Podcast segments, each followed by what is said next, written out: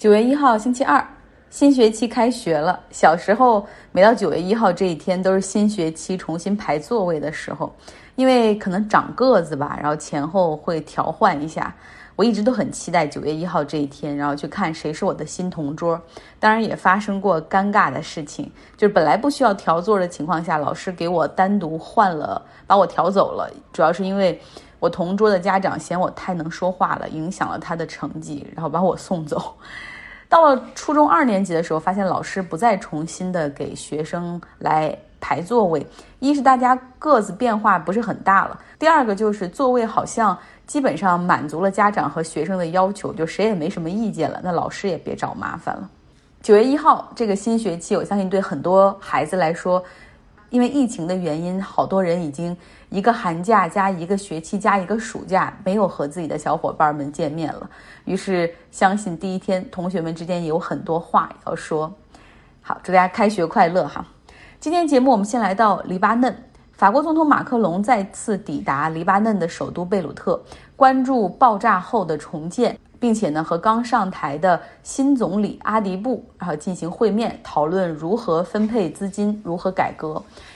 帮大家回忆一下，在八月四号的时候，贝鲁特发生了他们内战结束之后最严重的爆炸，港口仓库里的两千七百吨危险爆炸物爆炸，导致一百九十人死亡，受伤人数超过六千人，有三十多万人的房子被炸毁。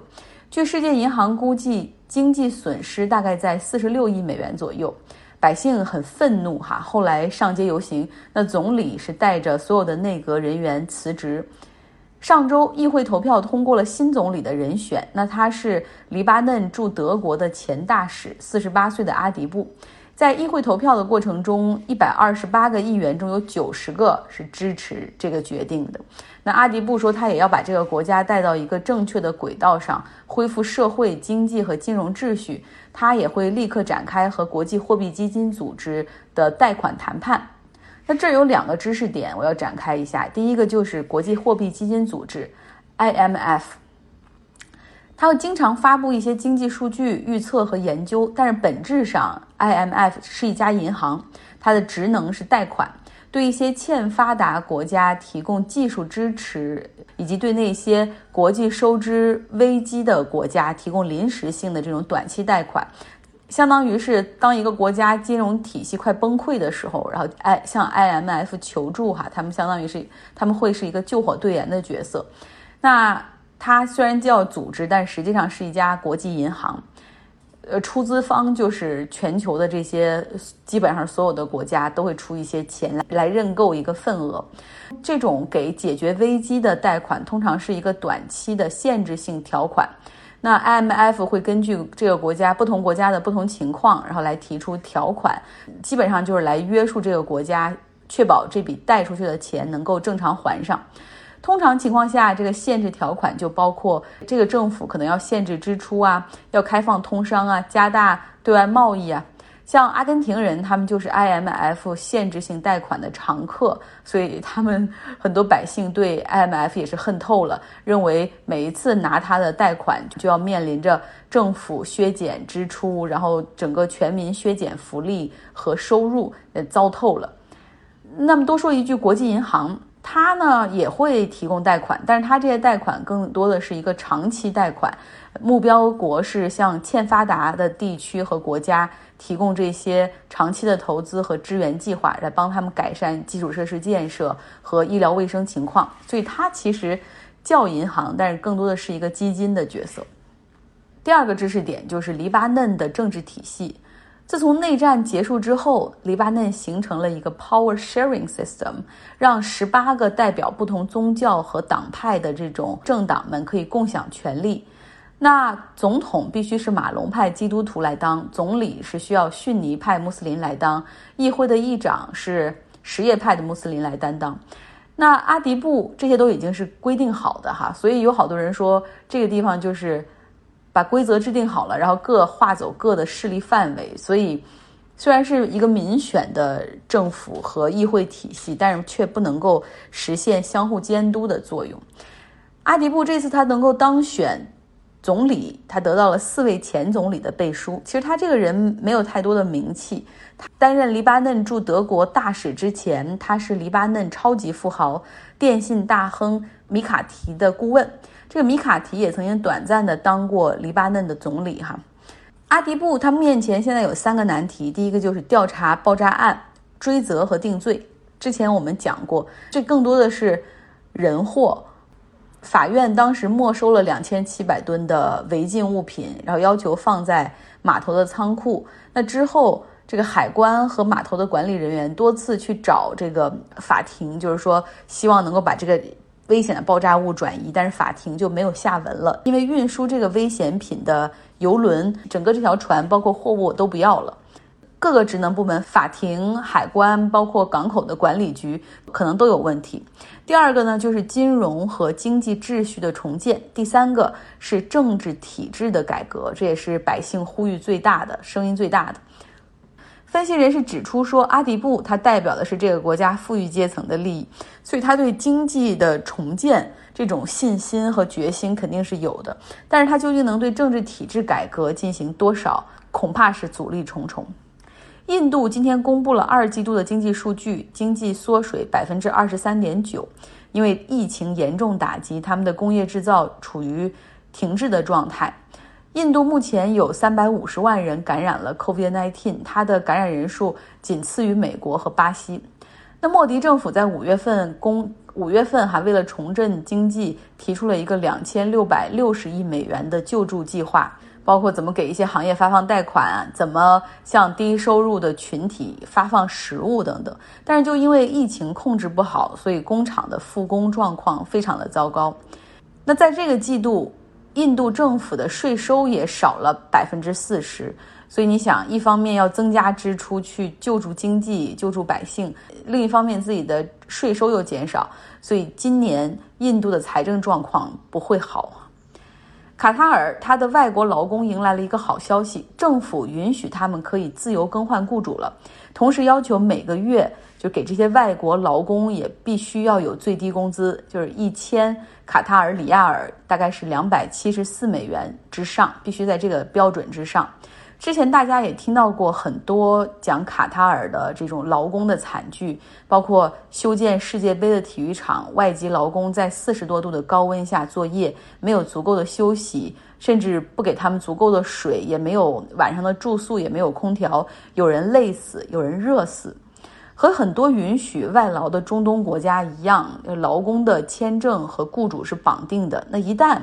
你要是被雇主，解除了劳动合同或者失业，或者你想换工作，那基本上不可能。那那就意味着你失去签证，必须立刻离境。所以很多外劳他们为了赚钱，然后寄回老家，就忍受着极端恶劣的工作环境。之前我们不是还花过一期节目来讲埃塞俄比亚的女性在中东这些国家做外劳，就是很多是做女佣。结果遭到暴力和性侵，甚至有一些家庭就拖他们的工资不给，甚至也不给饭吃。但是他们也是有苦说不出的状态。有很多移民权利组织一直在中东各个国家积极游说去改变这些政策。现在看起来，卡塔尔是率先行动。他们规定，不论是雇主还是雇员，都可以提前通过笔头通知，哈，一到两个月的时间，然后来通知对方要解除合同。同时呢，规定这个雇主必须给雇员提供食宿保障。如果不能够提供实体的，那你可以把它折换成钱。如果说有企业或者雇主拖欠薪资，将会面临严惩。卡塔尔他们是把世界杯将要举行的世界杯作为国内政策改革的一个好的机会。像过去这改革派想推进这样的改革是很难的，但是现在面临着这种国际形象的质疑。保守派也不得不接受变化，所以这就说到一个问题哈，就是其实全世界所有的政策大概都可以分成两类哈，比如说像卡塔尔这个，一个是 pro efficiency 效率优先的政策，另外一种政策是 pro equity 去考虑公平的社会秩序的这样的政策。那比如说保守派，他们更多的是考虑效率。以卡塔尔为例，就是我们何必要给外国劳工提高待遇呢？用外劳不就是为了省钱吗？尽可能的去多榨取剩余价值。虽然他们受到了非人的待遇，但 whatever，他们又不是卡塔尔人，这就是保守派想的哈，我就是要效率，我就是要赚更多的钱。那再看看改革派他们是怎么想的啊？他们可能是想的是关注社会的公平和秩序。他们的想法是，虽然这些外劳不是我们国家的人，但是他们也是人，human being，对不对？和你我一样，也有父母，也可能有妻儿。那卡塔尔怎么样对待这些人，反映了这个国家的文明程度、社会理念以及公共秩序。今天，如果我们可以把外劳不当人的话，那么就预示着我们有一天也可以不把卡塔尔底层社会的群体的人当人。难道这就是我们想要的卡塔尔吗？为了钱而无视生命的价值？所以这就是两种政策理念的冲突。这个分类也可以套用在美国，基本上也是适用的。共和党他们的政策大部分都是 pro efficiency，效率优先，比如说少监管、少交税、小政府，都是为了效率。他们相信不需要给任何的福利，也不要帮助穷人，因为只要每一个人都能努力，这个社会就会好起来，每一个人都会好起来。听着有点道理哈。那我们再去说说民主党，他们呢是 pro equity，就是更加重视社会的公平和正义。他们认为政府需要给社会提供基本的福利，让每一个人有尊严的活着，让那些哪怕山穷水尽的家庭也依旧能够看得起医生，孩子依旧能够上得起学。穷人的孩子不会因为出生在一个很差的社区，不会因为父母没上过大学而就毁掉他们的一生。所以在这样两种的价值观中，你更倾向于哪一种呢？然后第二点哈，请大家跟着我一起思考。假如说你觉得不好判断的话，那我让你想象，你现在是一家之主，你有很多个小孩儿，你是希望他们彻底的优胜劣汰，就是谁能活下来谁活，我就看着你们去竞争，然后实现整个家族利益的最大化，还是你希望这些孩子都能够共同的进步，尤其是对。有缺陷的孩子，没有那么聪明的，或者身体比较弱的孩子，我要多给一点资源进行帮助，让他也有机会出人头地，有机会获得幸福，对吧？因为有一天，当这个兄弟流落街头的时候，其他兄弟也不可能无视而不管，大家是一家人。这就相当于是一个木桶里究竟能盛多少水，最终是取决于那块最短的板。然后第三点，希望大家再来跟我一起考虑，就是。当你说你为一件事儿努力的时候，你是为自己的利益去争、去拼、去抢，还是为一个更大的 big idea，这个社会的 social justice，公平、正义、秩序，你是想为哪一个而努力呢？你希望怎样的被记住？好，最后来说说财经方面，苹果公司和特斯拉，今天这两个公司拆股计划正式实施，苹果一拆四。然后拆完之后，今天上涨了百分之三点三九，特斯拉一拆五，这一下子散户看到了股价又便宜了，大量买入，结果今天特斯拉涨了百分之十二，马斯克瞬间成为了全球第三富有的人，挤掉了扎克伯格，目前仅次于贝索斯和盖茨。特斯拉现在的换手率已经在百分之十以上了，说明有大量的短线交易进行。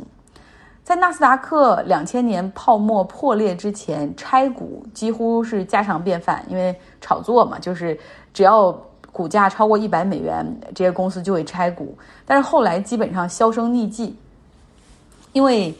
在那一轮拆股之后，随着互联网泡沫的破裂，像苹果拆了之后，结果在两千年之后的那一年下跌了百分之六十，就是。你虽然看起来股价单价便宜了，但是谁也不是傻子，你的市值在那儿摆着呢，是不是被高估？看的不是股价，而是市值哈。但是现在的这个市场还是很热乎的。苹果在上一次拆股是去年七月，那从那个时候到现在，苹果公司的股价已经涨了百分之三十了。给大家提个问题，我记得我之前之前给大家讲过七二法则，对不对？就是一个公司它的股价每天都以像特斯拉为例，如果这个公司。如果特斯拉每天都以百分之十二的上涨，天都涨百分之十二，请问要多久特斯拉的股价可以翻倍呢？在苹果公司赚了大钱的巴菲特，但他手中还是有大量的现金没有投入股市哈，那到底应该买点什么呢？巴菲特的伯克希尔哈撒韦他最近买了五家日本最大的公司百分之五的股份。这五家日本最大的公司，相当于是日本最大的五个财团财阀或者大的企业集团哈，是伊藤忠、丸红、三菱、三井和住友。为什么？为什么要买日本公司呢？我猜巴菲特当然一是看中这五家公司有很好的现金流和分红，然后第二个可能是回头看一下美国市场，发现找不出一家不被高估的股票。好了，今天的节目就是这样，祝大家周二有一个愉快的心情。